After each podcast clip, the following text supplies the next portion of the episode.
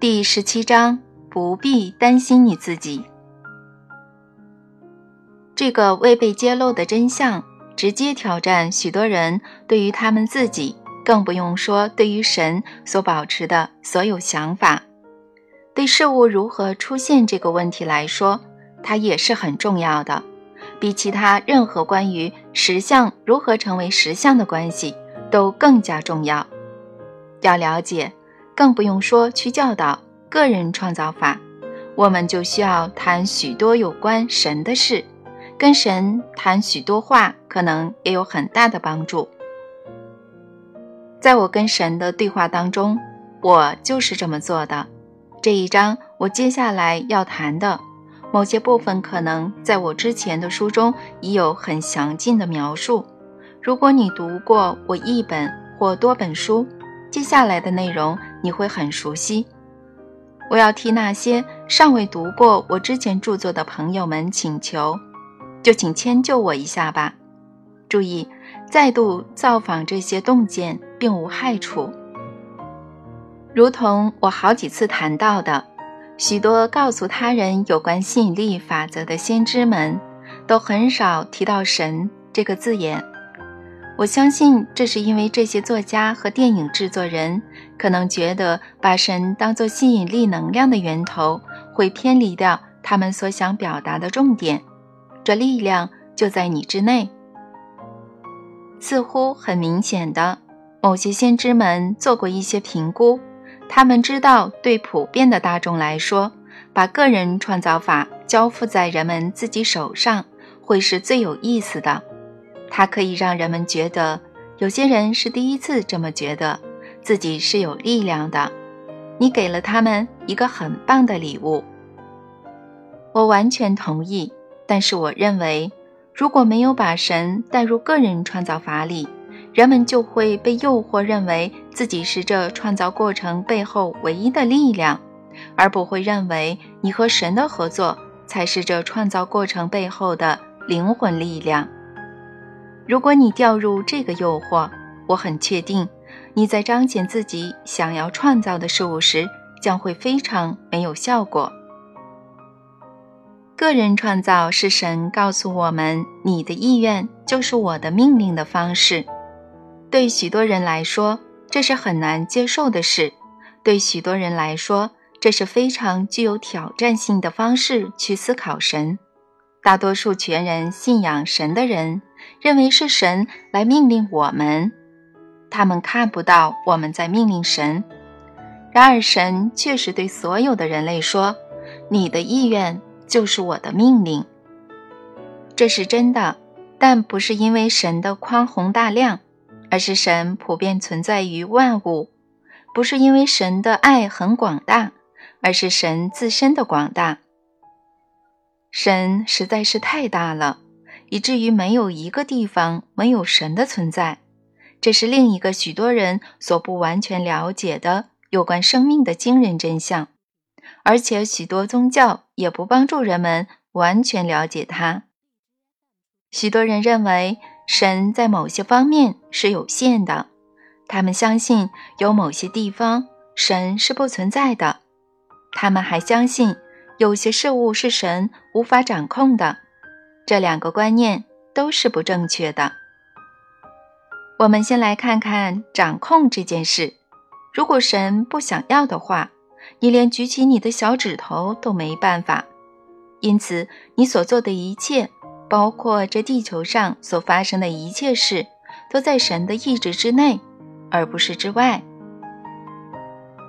有些人说某某事并非神的意志，但如果说，某事并非神的意志，那它怎么可能发生呢？有些人说是神允许它发生，但如果说是神允许，难道那不是神的意志吗？一个神所准许的东西，可以被叫做神不太希望准许的东西吗？还有，神希望去做的事，神的意志会不想做吗？神的希望和神的意志。差别何在呢？一切都是神的意志，眼前它正在发生，就是证明这一定是真的。除非我们真的是脚差劲儿的神的子女。正如神的力量是没有限制的，神的大小也没有限制。如先前谈到的，神是普遍存在于一切地方的，神到处都在。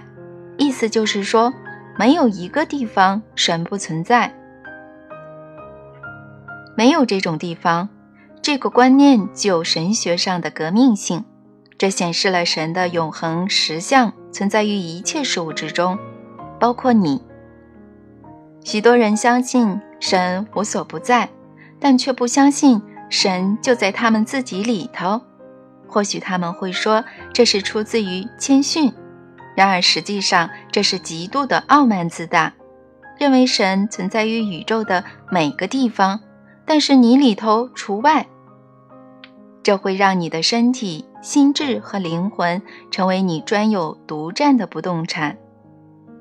另一方面，如果我们接受传统宗教所告诉我们的，神就是那最初的与最终的，就是开始与结束，就是存在于一切之内的总体，那么我们就必然知道神存在于我们的里头。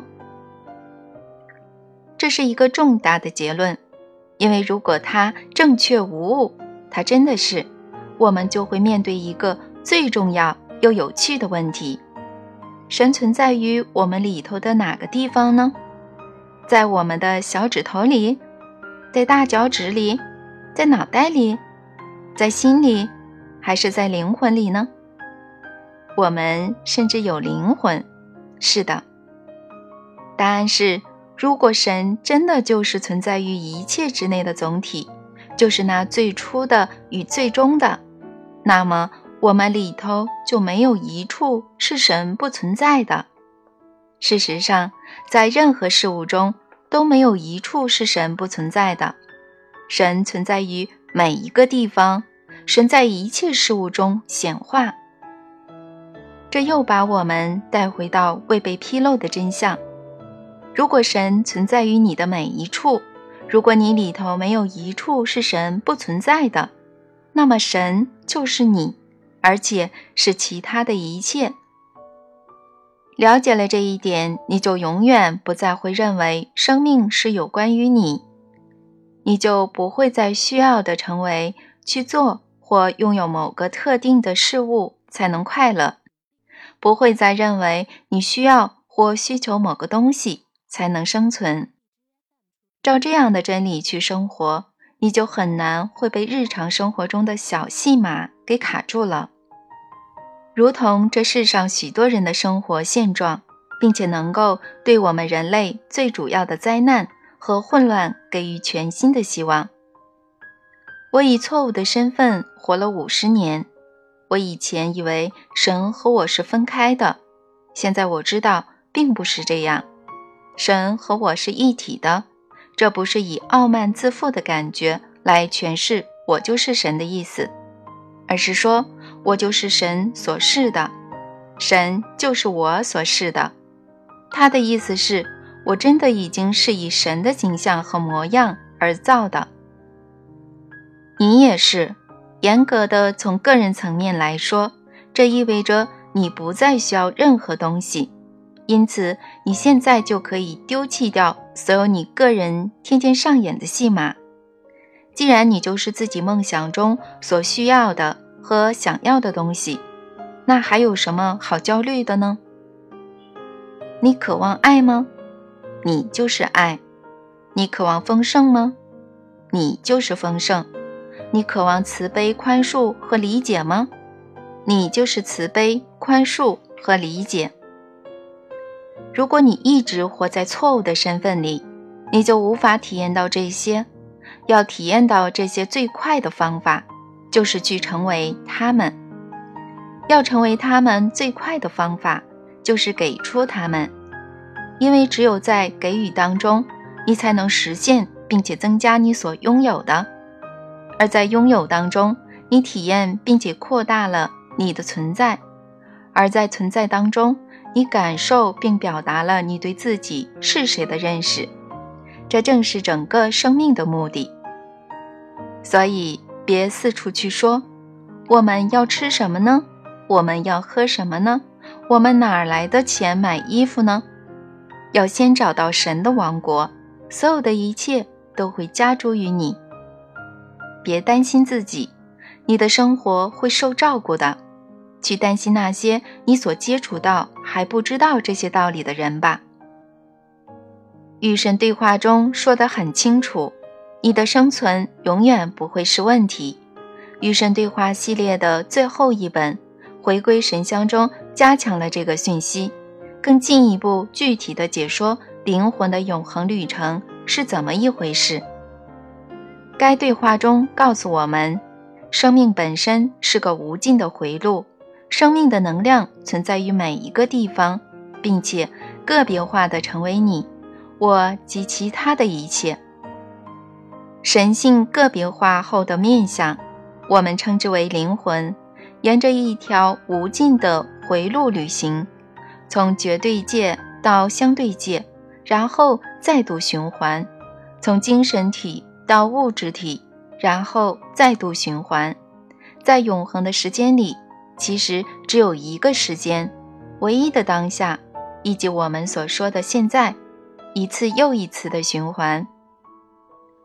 这个连续不断的旅程的目的是要创造出无穷的机会及无限的背景。